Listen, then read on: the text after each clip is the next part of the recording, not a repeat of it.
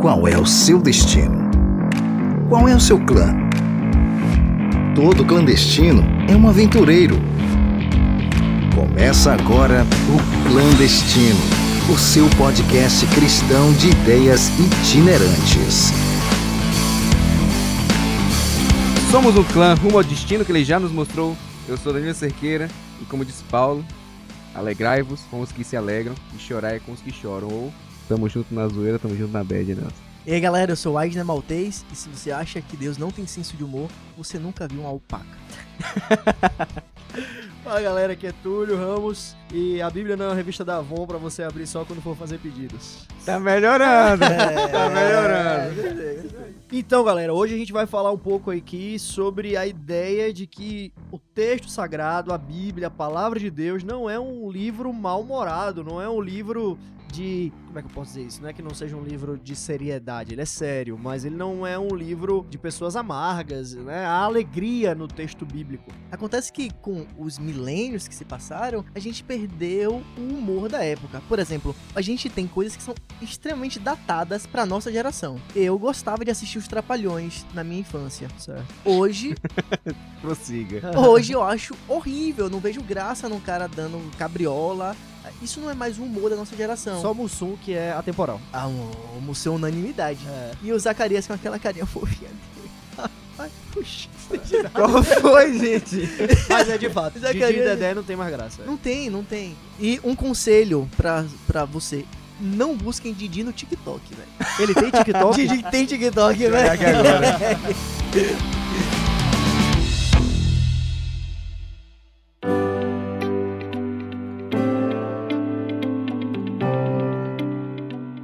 Interessante que você falou. De fato, né? Por exemplo, existem sacadas ali do, do, do texto bíblico que talvez não fiquem explícitas pra nós porque é uma questão cultural, uma- também um, a questão literária ali envolvida que talvez não fique assim tão engraçado pra nós, mas mesmo assim a gente consegue ver sim nas minúcias do texto, principalmente na figura de Jesus, que havia um bom humor ali presente, né? Havia uma alegria nas relações. Prova disso é que Jesus estava sempre rodeado de crianças. E se você observar a conduta de crianças, criança não tá junto de gente mal-humorada, de gente enfesada. Mas Jesus, ele tá sempre rodeado de crianças e crianças brincam. Tanto que a gente tem o clássico verso do Deixai vir a mim os pequeninos, porque são deles o reino dos céus. Então, essa personalidade de Jesus Cristo, ela é muito, muito mais leve do que a gente supõe na nossa religiosidade. E a gente tem também uma tradição artística que vai dificultar a gente entender esse Cristo como bem-humorado, que a gente tem uma tradição, principalmente da arte barroca, que é de sempre retratar um Cristo sofredor. Sofredor. Um Cristo que tá ali no, no Getsemane, um Cristo da Via Crucis com aquela cara todo é, lazarento, espancado.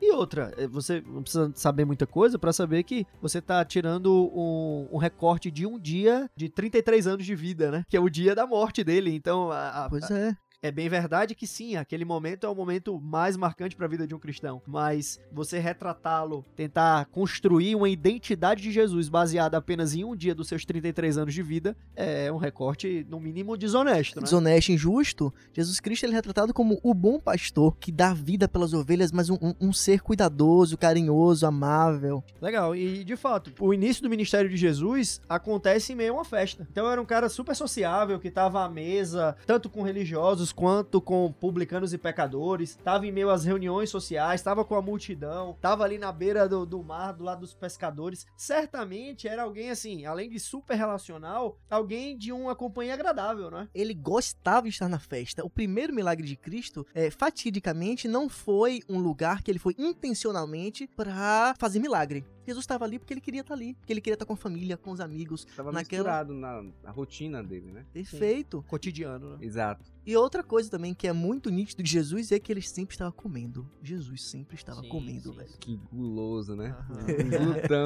A gente já teve um Segundo o povo. episódio falando Aham. sobre isso, né? E, e existe toda uma teologia do alimento, né? Que tá presente em todo o texto bíblico. Mas, falando em Bíblia, tem um texto que a gente encontra em Provérbios, no capítulo 22, no verso 24, logo o comecinho dele, Salomão diz assim, não te associes com o mal-humorado. Olha... o conselho do homem mais sábio que já existiu é que não é para eu ser um muito achegado, talvez, de alguém que vê o mundo e a vida com uma lente triste, de murmuração, Pessimista, de né? pessimismo. Parafraseando aí para os tempos modernos, né? O Chaplin, ele fala que ele falava, né? Creio no riso e nas lágrimas como antídoto contra o ódio e o terror. Legal. E aí quando você paralela isso aqui como Cristo é, agia, tudo casa. De Provérbios a Chaplin. Sim. E aí, Cristo, ele é uma pessoa que apresenta bondade, que apresenta alegria. Então, as pessoas que estavam ao seu redor eram alegres, eram felizes. E você não tem como fazer isso tudo sério, carrancudo. Eu lembro do, daquele filme O Nome da Rosa, Sim. É um livro do Humberto Eco. que mostrou isso, que é era proibido no período medieval, principalmente lá na, na Idade Média, ou Idade das Trevas. Era proibido o riso, porque o riso deturpava e eles faziam uma deturpação dessa condição de alegria, de riso, que o riso te leva ao pecado, porque o- o- a pessoa que tá em luxúria, a pessoa que tá em pecado, ela não está aí para Deus e ela só quer saber de si, e o riso é você alimentar o seu próprio ego, e se você se enche de si, você se esvazia de Deus. Então, é uma deturpação do que realmente é, porque por que que Deus nos criaria com a capacidade de rir, de se alegrar e depois proibiria isso, né? E a gente entra mais uma vez na construção sádica de Deus que nos coloca em condições de sofrimento e onde ele se deleita daquilo, né? Então não É. nada a ver com isso. Claro. É interessante também esse ponto que você colocou, Danilo, porque, de uma maneira geral, existe uma pressuposição de que nós acreditamos em um Deus tirano. Em um Deus mau. Sim. é? Então, se essa pressuposição for verdadeira, eu preciso estar muito preocupado com o que é que eu tô dando risada, como é que eu tô vivendo, que tipo de brincadeira eu faço. Afinal, ele está espreita, esperando que eu erre pra me punir. É? Exato. É, o único problema é que essa figura de Deus não é a que é apresentada na palavra de Deus. Ela talvez seja uma figura defendida por religiosos com o intuito de controlar e limitar a experiência a própria experiência religiosa e a vida cotidiana de uma maneira geral. Esses dias, cara, eu tava conversando com uns amigos pastores e eu comentei isso com eles. Eu falei, cara, a gente precisa parar de é, trazer a ideia de uma experiência religiosa sempre limitante. Sempre uma cartilha do pode e, E não, não pode. É, ao invés de lembrarmos da ideia do que Paulo disse, né? Tudo posso, mas nem tudo me convém. E a centralidade da minha vida ser o relacionamento com Deus e esse Deus que é alegre, quer filhos, irmãos alegres também. É interessante a gente pensar na figura divina como uma construção social. Deus se representou à humanidade, se revelou através de uma figura humana masculina. Então, o nosso primeiro referencial de Deus que nós temos é o do nosso Pai. E isso vai imprimir é, na imagem construída de Deus uma imagem austera, uma imagem de um cara que está sentado no seu trono, pronto para te arrumar um raio do céu quando você errar. Isso é Zeus. Talvez seja Zeus. Não é Deus, o Deus bíblico, pelo menos. Então, é, desconstruir um pouco Brinca- nisso. Brincando, porque se fosse Deus não era um raio, era um fogo, mas continue. Mas o raio, o raio não queima também. É, não entra nessa não. Então, a gente conhecer Deus, não só de ouvir falar, esse já é o primeiro convite aqui do clandestino pra você. É você conhecer Deus não só do que você ouviu falar de Deus, não só do que você tá ouvindo aqui nesse podcast, não só o que você tá ouvindo no púlpito de sua igreja, mas Deus te convida a ter uma experiência viva com Ele. E, cara, se você parar assim, pensar especificamente na, no ministério de Jesus e na boa nova do evangelho, né? Que a gente vai encontrar em Romanos 1,16. É, eu não me envergonho do evangelho, pois é o poder de Deus para a salvação de todo aquele que crê. Cara, uma notícia boa dessa, você não dá com. com Com cara rancorosa. Sabe, de maneira rancorosa, você dá alegre, pulando, porque eu e você que merecíamos a morte, agora não só nos livramos da morte, como ganhamos de graça, pela graça de Cristo, a vida eterna. Brother, se isso não é motivo suficiente pra dar gargalhada, que motivo seria então, sabe? Se isso não é motivo suficiente pra chegar às pessoas de maneira enfática, com um sorriso no rosto, com o coração palpitante, que motivo seria então? Então Deus, ele nos traz uma notícia maravilhosa, uma notícia de alegria, e isso deve ser impresso na nossa maneira de agir, de falar, de viver.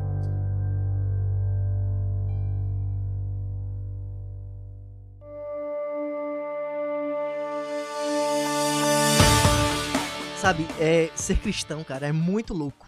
Louco mesmo. Total. É andar na contramão do mundo. Só que o mundo vicia, Cristo liberta. O mundo contamina, Cristo cura. Enquanto o mundo é guerra, Cristo é paz. O mundo é corrupto, Jesus Cristo purifica. O mundo acusa, Jesus perdoa. O mundo é ódio, Deus é amor.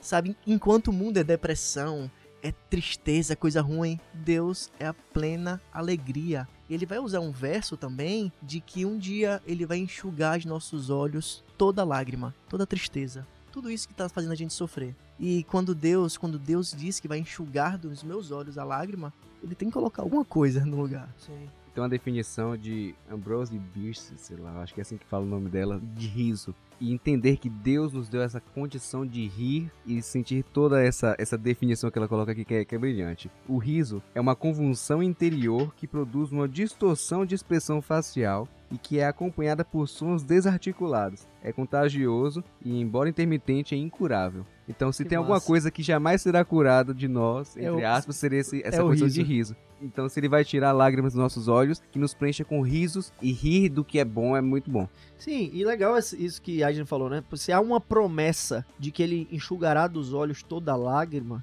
então não é difícil concluir que o objetivo, um dos objetivos de Deus é me ver feliz. É? É, Jeremias 29, 11 diz lá, né? Eu é que sei os planos que tenho a vosso respeito, planos de bem e não de mal, para lhe dar o fim que você tanto deseja. Então, assim, o intuito de Deus é nos ver feliz. É bem verdade que talvez aquilo que eu acho que é o melhor pra mim não seja necessariamente o que ele acha que é o melhor pra mim. Mas isso não tira o fato de que ele quer me ver alegre. Mas assim, a gente demonizou tanto a alegria que é, expressões que mostram que a pessoa é ativa, que, que, que a criança ela é uma criança alegre, a gente disse o quê? O menino tá com capeta no corpo.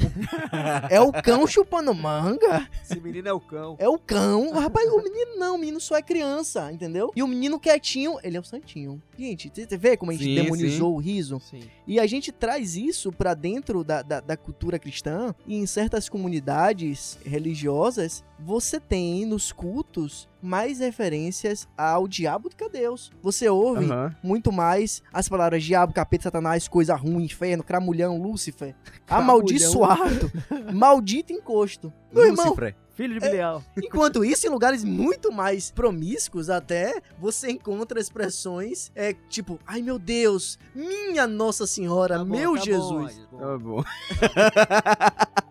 Todos entendemos, né? Então, tipo, se a gente tornar o cristianismo tão pesado, você vai encontrar mais alegria em coisas muito mais promíscuas do que na própria igreja, sabe? O diabo tá mais aqui do que lá fora. Pois é. É, não que ele esteja, né? Mas não que ele no esteja, discurso, no, no é. discurso, isso, tá. Sim, sim, vamos sim. colocar pingos em todos os is.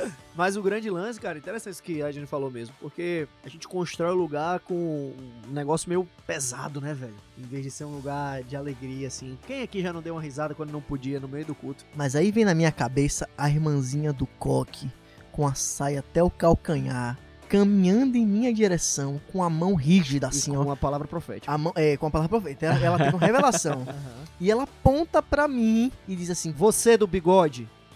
sou eu. Do bigode enrolado. Né? Detalhe. Menino! Com Deus não se brinca, menino! E, e ela fala assim, tremendo a voz e o dedo.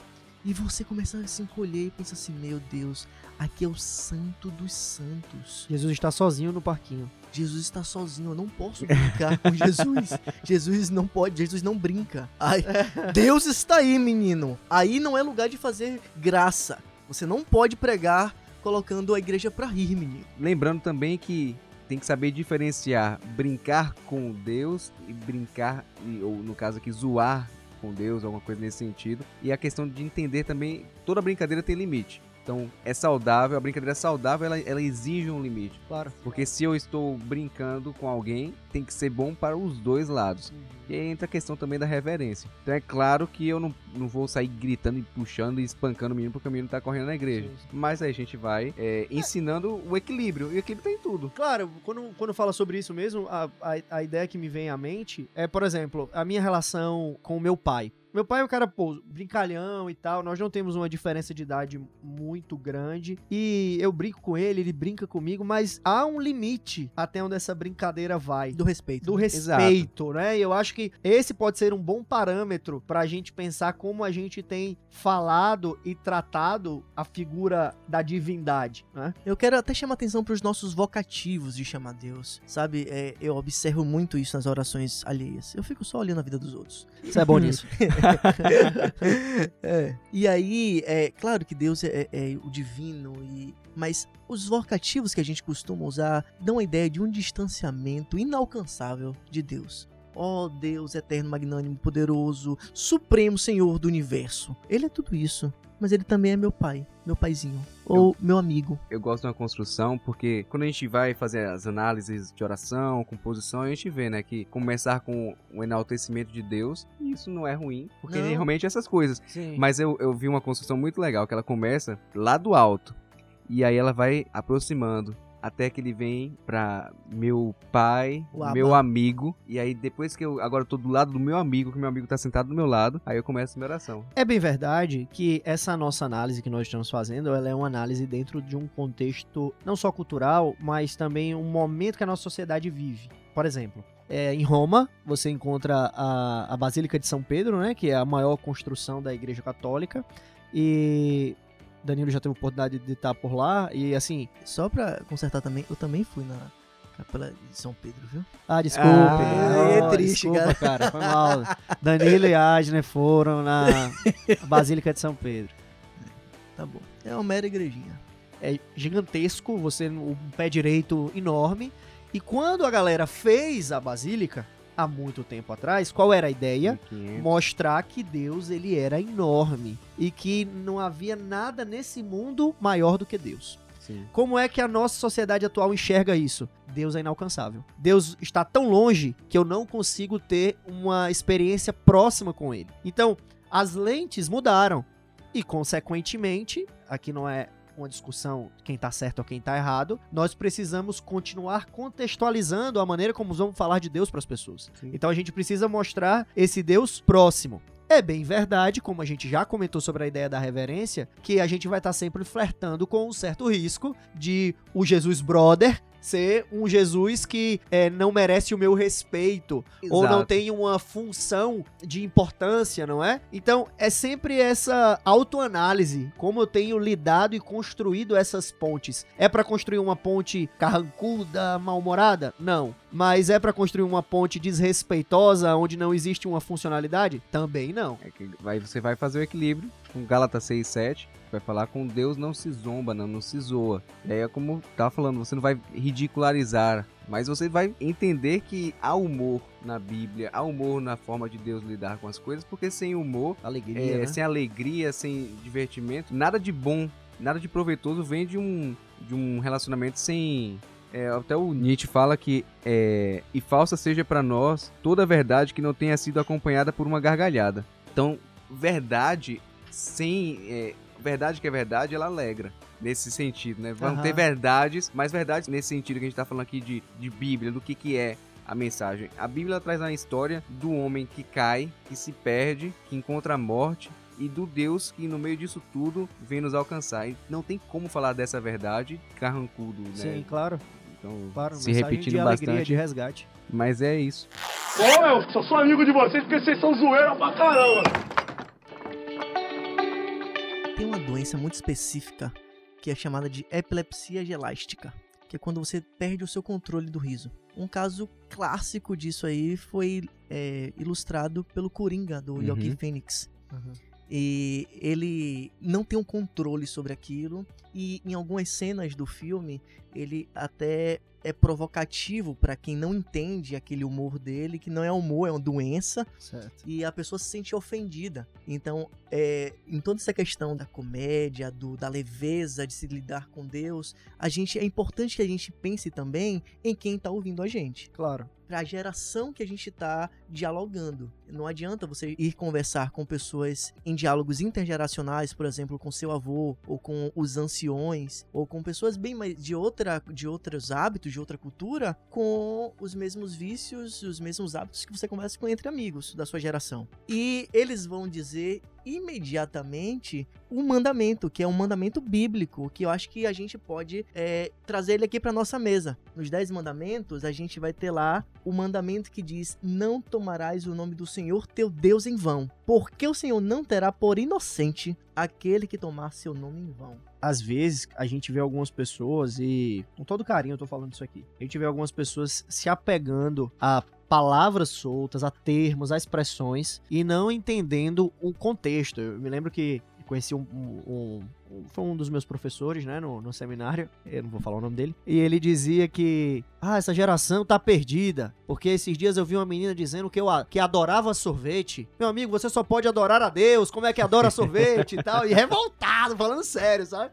E porque há um entendimento, e obviamente, eu não tô fazendo uma crítica aqui, tem uma questão é, geracional, como a Aiden colocou Semântica. Bem. Semântica, exato. Mas é, esse verso especificamente, né, o terceiro mandamento, que foi esse mandamento que Adney leu há pouco, ele se refere a algo muito maior do que simplesmente usar o nome de Deus com descuido. Ele traz uma ideia, é, até porque nenhum israelita faria isso, né? Os caras iam escrever o nome Deus, os escribas eles trocavam de roupa para escrever Deus. Então, é, assim, como era importante o nome de Deus, de Yahvé, não é? Do, uhum. De Adonai. Trocava de roupa, trocava a tinta da caneta. Tudo, tudo. Brother, tudo, tudo, tudo, tudo. Mas aqui abrange principalmente um princípio do uso do nome de Deus para apoiar declarações que são falsas. E, velho, isso se aplica muito bem para aquela época e se aplica muito bem para nossa época também. Quantos de nós, querendo ou sem querer, consciente ou inconscientemente, defendemos ideias que são provenientes do nosso achismo ou da nossa vontade ou do nosso intuito de customizar a experiência religiosa e usamos o nome de Deus para amparar isso. Isso é quebra de mandamento, é usar o nome do Senhor Deus em vão. Então a gente vê isso com pessoas que fazem por desconhecimento bíblico, é bem verdade, mas também vemos muitas pessoas que têm conhecimento bíblico, têm conhecimento acerca das verdades expressas na palavra de Deus, mas ali para conseguirem apoiar um determinado discurso, uma determinada ideia, uma manobras. determinada cosmovisão, usam aí de manobras e usam o nome de Deus. Ou seja, usar o nome de Deus em vão está diretamente associado a usá-lo para apoiar declarações que são falsas.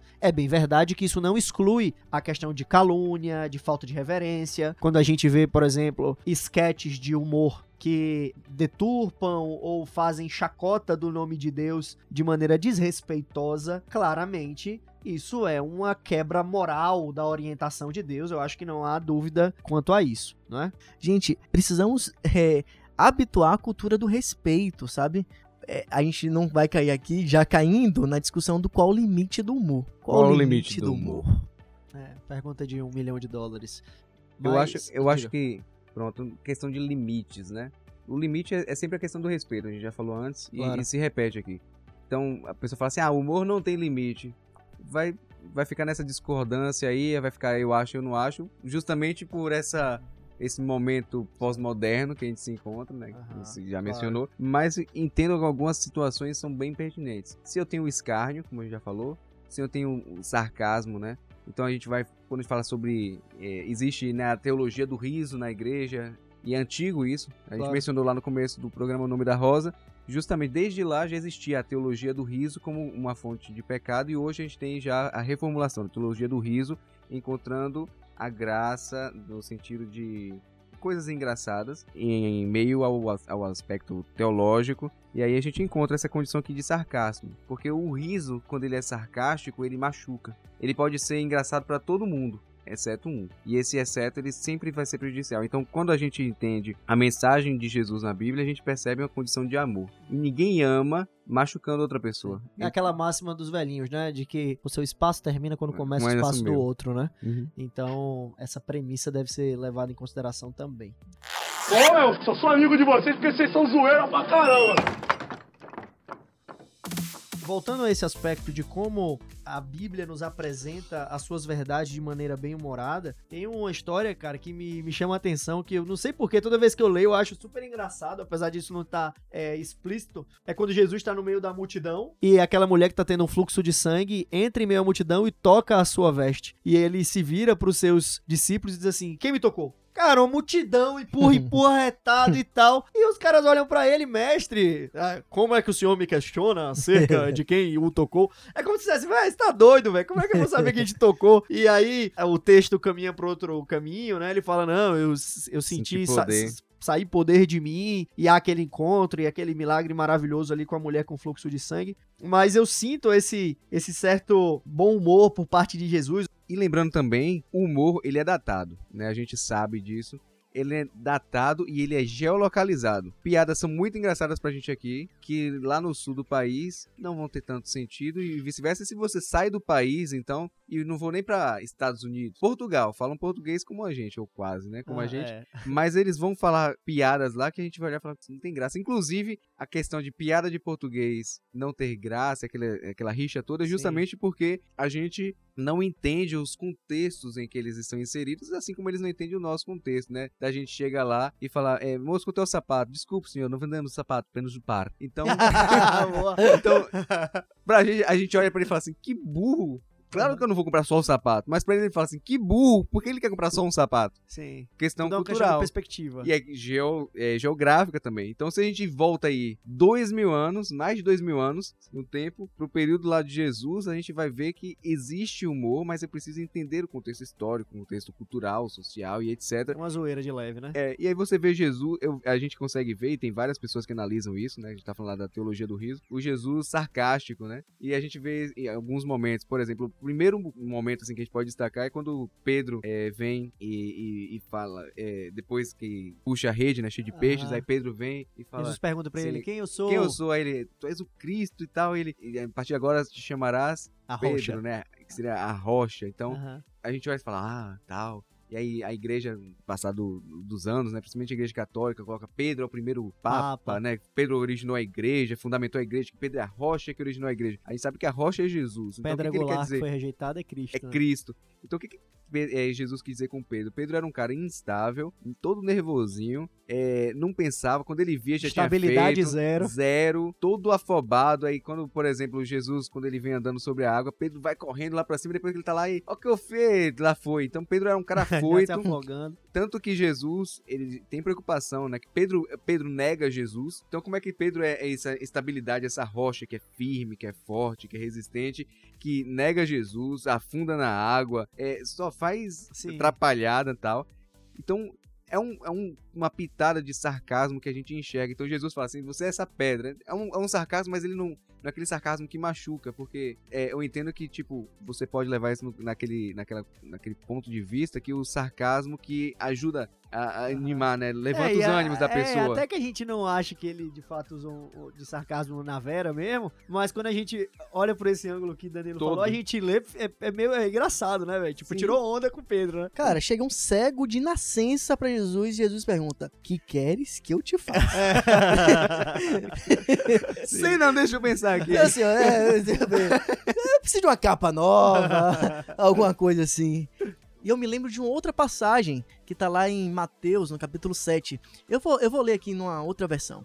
A história diz que tinha um cara que ele era um amputado e ele tava com suas duas suas duas muletas e ele começa a rir do pé torto do, do outro cara. Aí Jesus disse assim: Peraí, pô, você não tem as pernas, tá rindo do pé torto do outro cara. Não faz sentido isso, cara. Versão nova, versão Aidner de hoje. Não, sabe, né, de hoje. No original, escrito por Mateus, tá lá a situação da trave no olho. A gente primeiro tirar a trave, um pedaço enorme de madeira, um tronco tá no seu olho, pra depois cuidar do cisco no olho do irmão. O que é isso senão humor? Senão Jesus dizendo assim: se toca aí. E emendando aqui, né, já, que vai trazer as, Essas as, historinhas aí. as anedotas de Jesus Ah. aqui.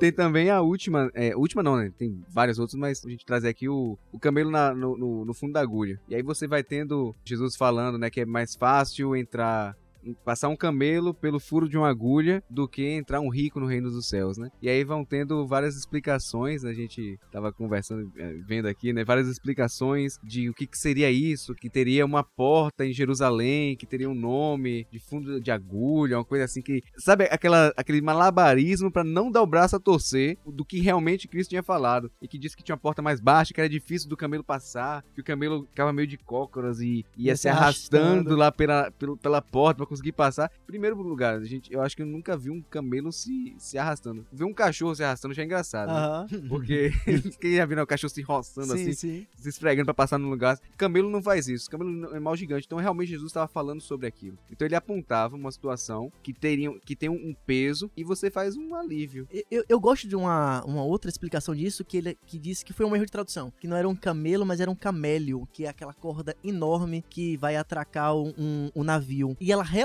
não cabe no fundo de uma agulha. De qualquer forma, nas duas interpretações, Jesus está usando do exagero para ensinar algo simples. E isso é humor, sabe? Outra história, por exemplo, que a gente vê um certo é, bom humor ali de Jesus é quando ele tem um encontro lá com Nicodemos e ele explica pra ele que ele tem que nascer de novo e ele, eu tenho que voltar pro ventre da minha mãe? Óbvio que não, né, velho? Jesus olha pra cara dele e fala, rapaz, você que é mestre da lei, conhece todo, sabe, todos os ensinamentos Não da me sinagoga. com chorumelas, por favor. É, pelo amor de Deus, né, velho? Você já entendeu, não? Que vai ter que rolar um afogamento aí pra você começar a vida de novo? Em bom nordestinês, ser ser lesado, hein, velho? É, aí é devagar, viu? E ele fala isso várias vezes, né? Às vezes fica parecendo até que é um certo mau humor mesmo. Tem uma hora lá que ele tá andando com a galera em direção, dois discípulos, em direção a Emaús, e ele vai falando de tudo, de tudo, de tudo, e eles é e tal, mas ele. Felizmente ele morreu e tal e tal, e ele. Quão, quão nécios vocês são, não tava escrito que ele Certo. haveria de morrer e depois do terceiro dia ressuscitaria e tal. E tipo, ele lá do lado dos caras, os caras sem. Tipo, você é tonto, hein, velho? É, não entendeu, né?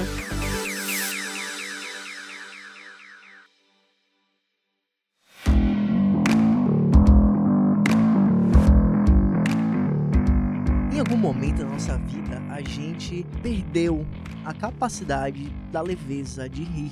Talvez com os boletos que vêm, talvez com os foras que a gente toma, os tocos, talvez com as decepções, eh, os desempregos. Tudo isso vai trazendo uma carga de complexidade e seriedade da vida. E a gente ainda é ensinado que ser maduro no sentido da maturidade mesmo, emocional, tem sinônimo de você de- da seriedade. E às vezes a gente acha até que a seriedade é nunca rir.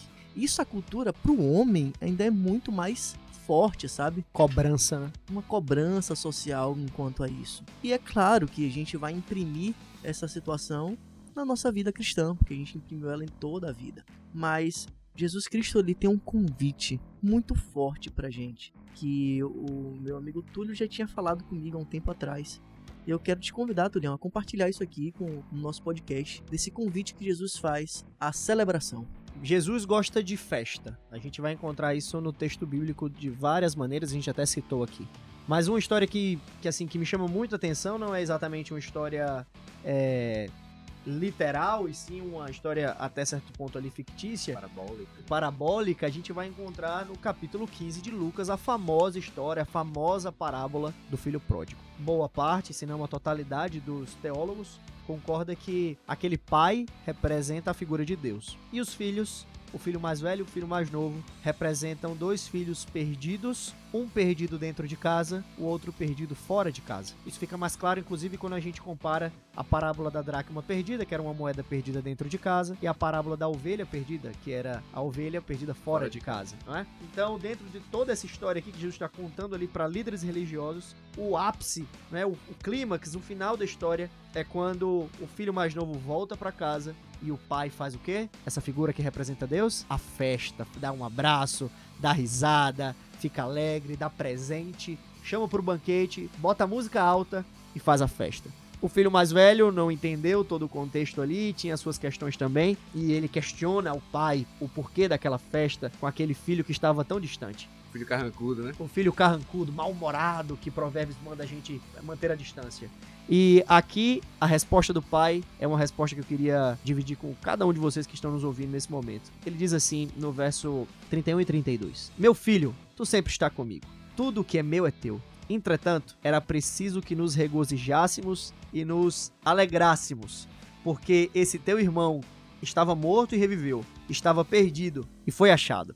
Existe um momento de alegria aqui, um momento de graça, um momento de festa, um momento de celebração. A palavra de Deus nos apresenta um Deus alegre, feliz e que tem muito bom humor e nos quer e quer nos ver com um sorriso no rosto. Quer que a gente participe da festa.